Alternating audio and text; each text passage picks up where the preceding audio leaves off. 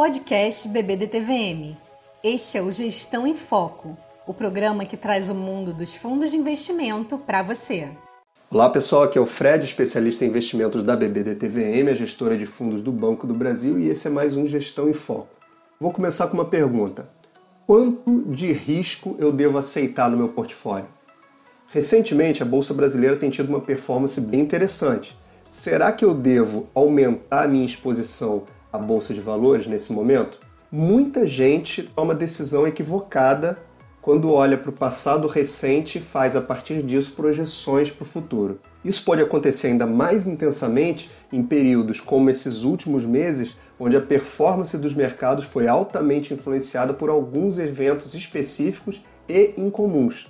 Desde março, mais ou menos, a gente viu a bolsa se comportar de um jeito, numa recuperação bem rápida que pode levar muita gente a ficar com uma percepção enviesada sobre o futuro. E qual é o problema disso? As pessoas olham essas últimas semanas ou meses e podem deduzir que vai continuar assim. Isso pode provocar equívocos em ambas as direções. Perceba, da mesma forma que em períodos de queda alguns investidores podem se precipitar e achar que a queda vai ser constante e eterna, entre aspas, em períodos de alta, a gente também não pode tirar conclusões precipitadas.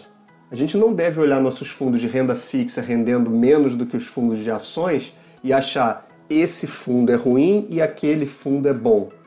Nossa carteira ela deve ser montada pensando nas perspectivas de mercado no equilíbrio entre os diferentes tipos de ativos que a gente coloca no portfólio e principalmente na nossa tolerância a risco.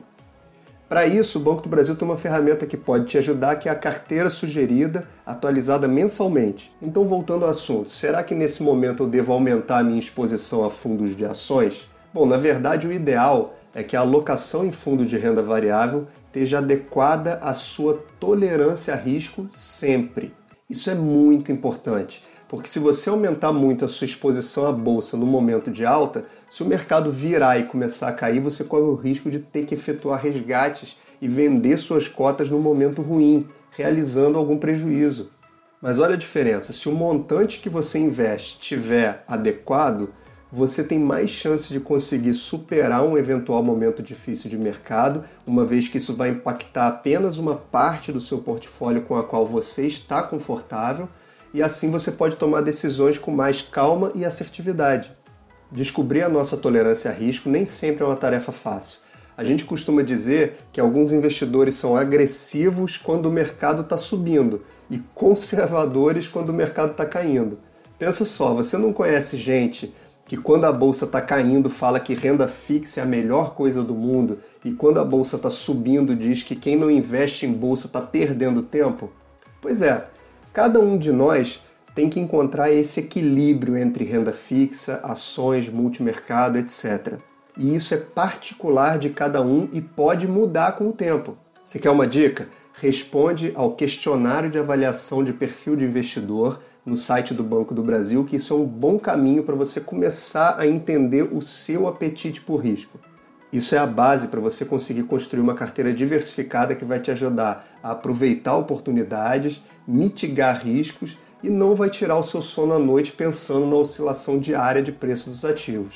Então, menos do que tentar descobrir se está na hora de tirar o seu dinheiro de renda fixa e colocar em fundos de ações, ou o contrário, eu diria que está na hora de você se conhecer enquanto investidor, entender a sua tolerância a risco, conhecer os fundos que o Banco do Brasil tem para te oferecer e promover uma diversificação na sua carteira que seja coerente com seu perfil e com seus objetivos.